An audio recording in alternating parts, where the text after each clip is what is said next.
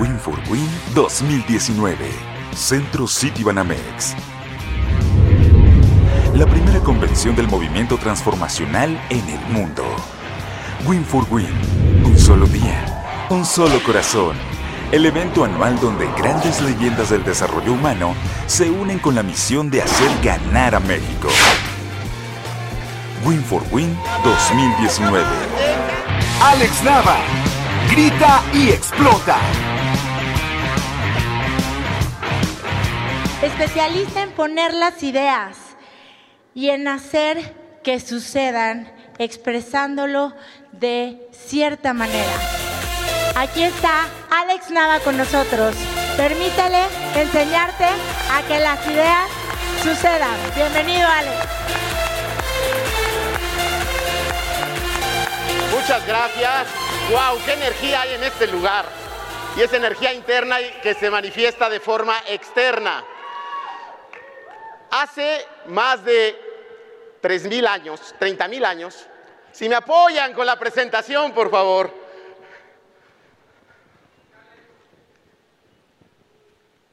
Muy bien, hace más de 30.000 años, resulta que coexistieron aquí en la faz de la Tierra sapiens y neandertales. La gente se pregunta por qué razón los sapiens, es decir, nosotros, somos los que sobrevivimos y los neandertales no. Los neandertales eran más fuertes que nosotros. Los neandertales tenían una capacidad de adaptación al medio ambiente más fuerte, más rápida y su piel tenía esa posibilidad mejor que nosotros. Tenían armas, descubrieron el fuego, tenían lenguaje, formaban tribu, cazaban animales. ¿Por qué los sapiens sí y los neandertales no? La clave está en el cerebro. El cerebro de los sapiens, es decir, el nuestro, a diferencia del de los neandertales, podía y puede hacer dos cosas que los neandertales no podían. Una, imaginar. Es decir, esta capacidad de crear cosas en la mente que no existen. Podríamos llamarle soñar. Y dos, deseos de trascender. El cerebro de los sapiens los invitaba a dejar una huella, a hacer algo significativo. Los neandertales no, solo querían existir y eran felices, eran receptivos a los estímulos, como cualquier mamífero, tenían dimensión límbica, eran felices en el momento, pero no les importaba esto de una vida trascendente, propósito, voz interior, contribución, no, no, no, no. Simplemente existir, comer carne, pasarla bien, disfrutar de la vida. Por esas dos razones, aunadas a otras características cerebrales, los sapiens sobreviven porque crean, se adaptan, anhelan conquistar el mundo, buscan formas creativas para generar sobrevivencia, generan colectivos más grandes, los neandertales nunca llegaron a ser más de 100, 150, los sapiens sí, de hecho ahorita somos 1500. Entonces, eso no lo podrían haber hecho los neandertales, se mataban entre ellos, no podían generar esta coexistencia de más de 150. Bueno, por esa razón, el sapiens va y se aventura. ¿Se aventura qué? A una de las más grandes hazañas de la historia, que es cazar el mamut. Hoy estaría penado, en ese entonces no había regulaciones y podías cazar lo que querías. Entonces, ¿por qué razón atreverse a cazar un animal de 10 toneladas de peso, de 10 metros de altura, imponente, con solo palos y piedras? En serio, no lo necesitaban para comer. Entre nueces, almendras, hierbas y frutas se la llevaban re bien. Y si tenían hambre de carne, una que otra zarigüeya era más fácil de cazar que esta cosa. Y una zarigüeya asada, pues bueno, te la echas, ¿no? Bueno, ellos, estoy convencido que no solo querían su carne, que no solo querían sus, sus cuernos, que no solo querían su piel. Lo que ellos querían era hacer algo grande, hacer algo fuerte. Y mucha gente debió haber muerto en el intento de cazar esta cosa, porque a la primera no la cazas. En los talleres invitamos a la gente a pensar de forma creativa, a sacar el sapiens que todos llevamos dentro, ¿cómo cazarías a un mamut? Y se ocurre cada cosa, y sacamos, como dijo Majo, al niño que llevamos dentro, o sea, se nos ocurre cada cosa, Y ya cuando vemos históricamente cómo cazaban al mamut, te quedas sorprendido. Es un gesto de creatividad, con puros palos y piedras, ¿eh? no más. Y mucha gente. Cuando lo cazan, ¿qué es lo que hacen? Lo que hacemos todos los sapiens. Inmediatamente lo postearon. Inmediatamente lo publicaron en sus muros. Pero como no había Facebook ni había redes sociales, los únicos muros que existían eran las pinturas rupestres, los muros de las cuevas. ¿Sabes qué es eso? Es lo que somos nosotros. Gritamos al mundo lo que se logra desde el fondo y desde el alma.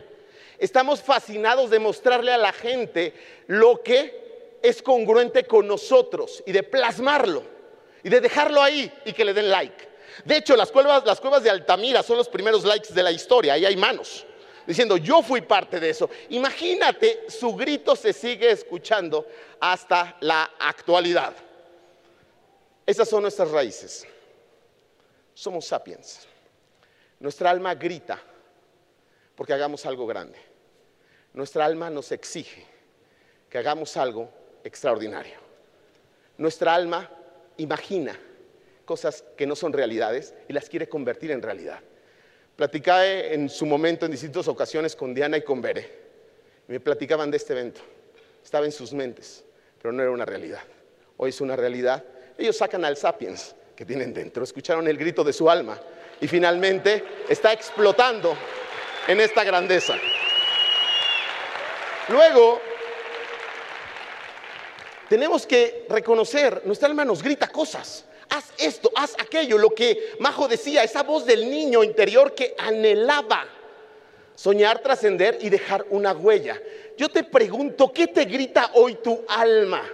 Que seas lo que eres hoy o en quién te tienes que convertir. ¿Qué es lo que te está exigiendo tu espíritu? Tu espíritu te está diciendo, vas en la dirección correcta.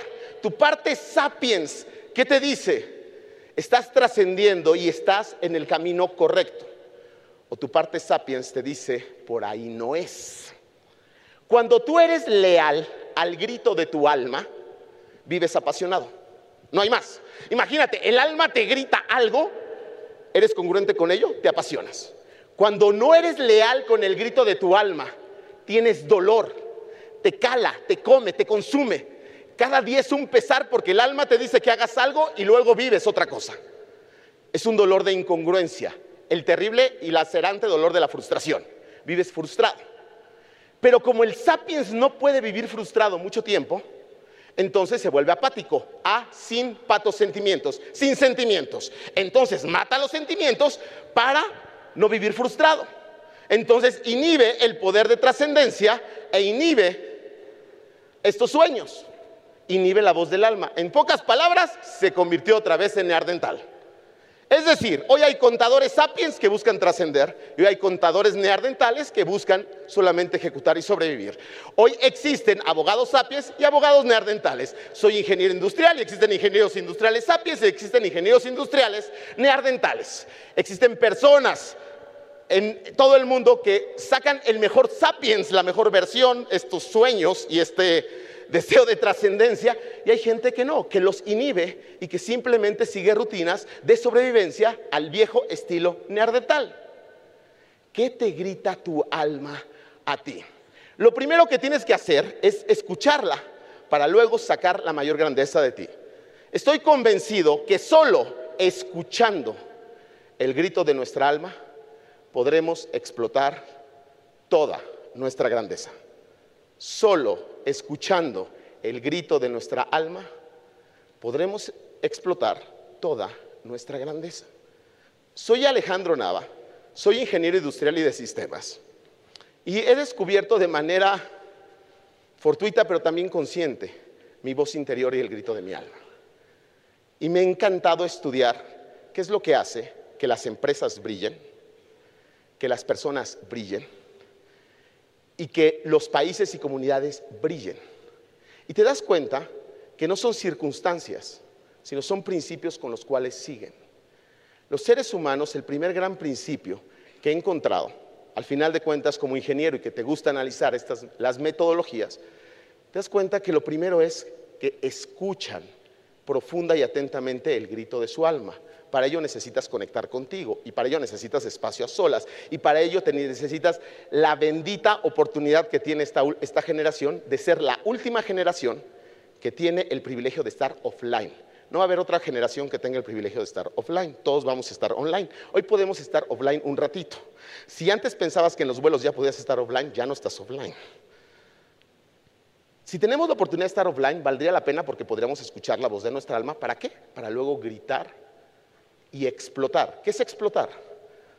Una vez que escuchas a tu alma gritar y clarificas lo que tu alma te exige, tienes que sacar la mejor versión de ti, explotar tu grandeza. Y eso es lo que me maravilla, porque en la historia encontramos gente continuamente que nos está hablando de cuáles son los principios del éxito. Y todos los presentamos en un modelo que nos puede sonar familiar, cómodo agradable. Grita y explota es un modelo que he desarrollado simplemente tratando de cuestionar esos principios que todo el mundo los expresa a su manera y a su estilo. Y esta es finalmente mi manera y mi estilo. Una vez que escuchas a tu alma gritar, necesitas ejecutar, necesitas esfuerzo, pero necesitas esfuerzo disciplinado, no esfuerzo desalineado. No hay gran hazaña sin esfuerzo, pero no importa el esfuerzo en bruto necesitamos esfuerzo alineado. Esfuerzo en bruto es un potro que está con mucha energía, literalmente despotricando por todos lados, sacando la energía sin ninguna dirección. Una persona que disciplina su esfuerzo canaliza su energía a puntos estratégicos. No puedes ser grande en mucho, tienes que ser grande en pocas cosas. Y hay que saber seleccionar las pocas cosas en las que tú quieres ser grande y dirigir hacia allá toda tu fuerza.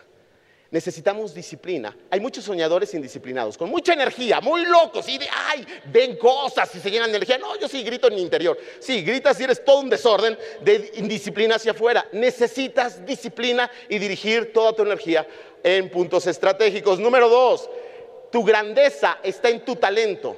¿Qué es tu talento? Tu magia personal. ¿Tú escogiste tus talentos? No, ellos te escogieron a ti. ¿Tú escogiste en qué ser bueno? No, la vida te dijo en qué podías ser bueno. Un talento es aquello que naturalmente haces mejor que más de 10 millones de personas. Que naturalmente lo puedes hacer y dices, wow, esto a mí me cuesta mucho trabajo aprenderlo.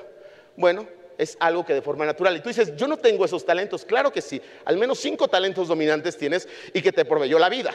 Número uno, encuéntralos. Y número dos, disciplínate sobre tus talentos. De nada sirve querer disciplinarse y esforzarse en donde no están tus talentos. Te vas a frustrar porque la vida no te proveyó esa capacidad. Puedes adaptarte y puedes tratar de, de mejorar en ciertas cosas, pero donde vas a explotar tu grandeza es donde está tu talento natural.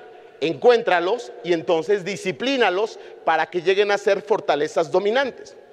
Un día hay una historia en la literatura hebrea, en el libro de Reyes, que un pastor con una onda vence a un gigante llamado Goliat. Y de repente parece medio fantasiosa esta historia.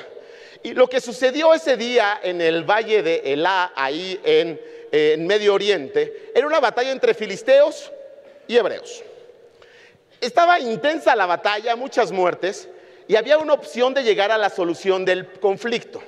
Una batalla cuerpo a cuerpo entre los mejores guerreros para ver quién ganaba y ese le daba la victoria a su equipo.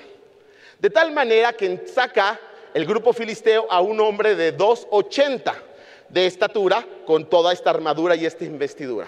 Y lo primero que nos eh, genera escepticismo es, ¿verdaderamente alguien puede medir 2,80? Pues tenemos eh, dos casos, Robert Watlow que medía 2,70 y André el Gigante que medía 2,60, con un problema llamado acromegalia. La acromegalia hace que tus extremidades se desarrollen de manera desproporcionada, pero tu cerebro es intacto. Yo creo que Goliat no se parecía a Robert Watlow, ese no, pero no rompe ni un plato. Yo creo que Goliat se parecía más a André el Gigante. Me encanta el policía ahí al lado de André el Gigante, como diciendo, entre tú y yo cuidamos a todos, ¿no? Entonces, eh, imagínate la seguridad queriendo sacar a André el Gigante. Pero bueno, él fue un luchador búlgaro de los años 60, 70. Bueno, Goliat tenía el problema de acromegalia porque nos cuenta la historia que era lento y los de acromegalia son lentos y necesitaba un ayudante, tenía vista muy, eh, muy limitada. Entonces, aun cuando era imponente, tenía debilidades. Eso pasa con todos los gigantes en la vida. Parecerían invencibles, pero siempre tienen puntos frágiles. ¿Qué era David? A ver, David era un ondista. Los ondistas, a ver, la onda no era una resortera, no era un arma ligera. Era un arma mortal cuando la dominabas.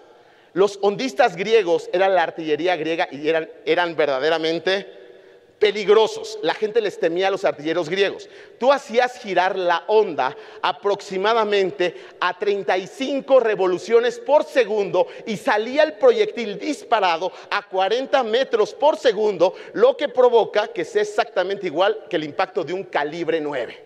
¡Wow! Cuando tú le atinabas con esa piedrita o con esa lanza o con lo que quieras, cuando eras bueno, era un balazo. El problema era la cantidad de práctica que tenías que tener para ser un buen ondista. Pues David era buenísimo en eso. David tenía esas dos, opciones en el Valle de La. Pelear como él sabía, con la onda, o pelear con la armadura. Y con la armadura se hubiera sentido incómodo y hubiera sido una catástrofe. Él peleó, para, para sorpresa de todos, con lo que sabía hacer, con lo que él era bueno, donde estaba su talento. Peleó con la onda. Y ese día logró de manera sorpresiva vencer a Goliat. A veces queremos hacer las cosas como otros nos dicen. Está bien seguir algunos principios de disciplina, de administración del tiempo, de cooperación, de innovación, pero lo que no está bien es ser desleal a nuestro talento. Donde tú eres bueno, ahí está tu grandeza. Y aunque sea muy diferente a lo que los demás lo hacen, ahí tienes tu magia personal y ahí tienes la oportunidad de explotar. Número tres, no se puede explotar sin tribu. Los dos principios anteriores, disciplina y talento, no necesitas gente. Lo puedes hacer solo. Estoy convencido que en la individualidad hay magia, pero en la colectividad hay grandeza. Y es ahí en donde nosotros tenemos la posibilidad de trascender, en la colectividad. Las grandes hazañas se hacen en equipo. El genio solitario es un mito. Existe la creatividad colectiva. El poder radica en el grupo, en la energía que puede darte un equipo. Tú puedes ser, yo me considero una persona con mucha energía interna. Sé automotivarme, sé levantarme, sé, resiliente, lo sé hacer. Sé caminar solo, pero qué rico es caminar en grupo. Qué rico es caminar en tribu y qué rico es no solo proveer energía, sino recibir energía. Qué rico es no solo proveer ideas, sino rebotar ideas y generar cosas que no se le hubiera ocurrido a una mente aislada. Los famosos hackatones de Silicon Valley que producen estas eh, empresas tecnológicas, es el poder de la colectividad. Las empresas que están revolucionando al mundo, llamadas unicornios, porque en menos de 10 años alcanzan un billón de dólares, son colectivos. Los nuevos espacios de trabajo es para fomentar la colectividad. Las nuevas estructuras organizacionales son colectivas, necesitamos colectivos. Eso también fue lo que me encantó de Win for Win. No es el ejercicio de una sola persona, de dos, es un colectivo. Finalmente, propósito. Necesitamos volver a nuestra raíz y necesitamos conectar con qué es lo que realmente queremos hacer en esta vida. Necesitamos tribu, necesitamos disciplina, necesitamos talento, pero te voy a ser sincero, los neandertales tenían tribu, tenían talento y podían ser muy disciplinados. Pero aquí está el gran diferencial. Deseo de trascender, deseo de dejar marca, deseo de dejar huella, deseo de, deseo de hacer algo único que sirve de referente para tus para tu descendencia, que sirve de referente para tus colegas. Esa capacidad de dejar tu marca, no importa dónde te encuentres, tienes un propósito. Gonzalo Rivas era un simple despachador de gasolina que un día se le presenta una oportunidad no deseada de convertirse en héroe o de correr. Empiezan a aventar bombas Molotov en una manifestación en la carretera México-Acapulco Toda la gente huye, Gonzalo Rivas va a cerrar las llaves y cerrando la última llave le explota las bombas. Se debate por días entre la vida y la muerte y al final termina muriendo. Es condecorado con el mayor reconocimiento que puede recibir un mexicano, que es la medalla Belisario Domínguez. Un, simple y, y la recibe post-mortem. Un simple, aparentemente simple, despachador de gasolina con un alto sentido de propósito humano, conectando con la humanidad que Majo nos comentaba, conectando con el ser humano, con el sapiens que era. En ese momento se convirtió en héroe. ¿Cuántos días pasó Miguel Hidalgo en el anonimato? Sesenta y tantos años. ¿Cuántos días pasó para convertirse en el padre de la libertad? 65 días del grito a su muerte. ¿Cómo? En 65, sí, su alma estaba lista para explotar en un momento clave. A veces parece como que no estamos trascendiendo mucho, pero la vida te va a poner momentos y oportunidades para mostrar tu propósito, para mostrar tu grandeza y para dejar tu marca. La pregunta es si vas a estar listo o no. Gonzalo Rivas estaba listo, su alma vibraba, vino una oportunidad y ni la pensó, hizo lo que su alma le exigió, lo que su alma le gritó y explotó su grandeza y mostró la maravilla de humanidad que tenía y sirve de referente para muchos. Lo mismo pasa con tu vida. La vida te va a poner momentos y te está poniendo momentos para demostrar de qué estás hecho. Y los momentos que tienes enfrente son oportunidades para validar tu propósito. Y son oportunidades para ser congruentes con él. La oportunidad para ser grande está para todos. Simplemente no todos están listos. Por eso, Saca al sapiens que vive en ti. Despierta al sapiens que está allá adentro. Conéctate con esos ancestros, con esa historia de grandeza que todos tenemos. Escucha el grito de tu alma y explota en tu mejor versión. El mundo necesita experimentar tu grandeza. El mundo necesita experimentar tu magia convertida en hechos, trasladada a propósito. Todos podemos postear no solamente dónde estamos, sino también nuestras hazañas, sino con el fin de elevar el ego, con el fin de gritarle al mundo, estoy siendo leal a mi propósito, estoy siendo congruente con lo que yo soy. A veces algunas personas se pueden sentir incómodas, decir, oye, es que tal persona está posteando demasiado, postea de manera soberbia. Cada uno sabe por qué postea. Hay gente que puede postear por soberbia, hay gente que puede postear por inseguridad, hay gente que puede postear porque simplemente le quiere gritar al mundo, estoy vivo, estoy haciendo algo que va acorde a lo que soy, soy un sapiens y estoy mostrando los sapiens que soy a toda la humanidad. Es tiempo de gritar y explotar, es tiempo de dejar de ser neardentales, es tiempo de ser congruentes con el grito de nuestro alma y sacar nuestra mejor versión. Solo escuchando el grito de nuestra alma, nosotros tenemos la oportunidad de explotar en toda nuestra grandeza personal. Por lo tanto, les invito entonces a gritar y a explotar. Muchísimas gracias. Soy Alejandro Nava. Un gusto estar con ustedes y que tengan un gran día. No Ya. Él, a la venta. él es Alex Nava. Con un fuerte aplauso lo despedimos, Alex. Más fuerte, oigan, Muchas gracias. Gracias por ayudarnos a conectar con nuestra voz interior, por ayudarnos e inspirarnos, Alex. Alex Nava, grita y explota. Win Vibra con nosotros y únete a nuestra tribu. Win for Win 2020. Te esperamos. Win for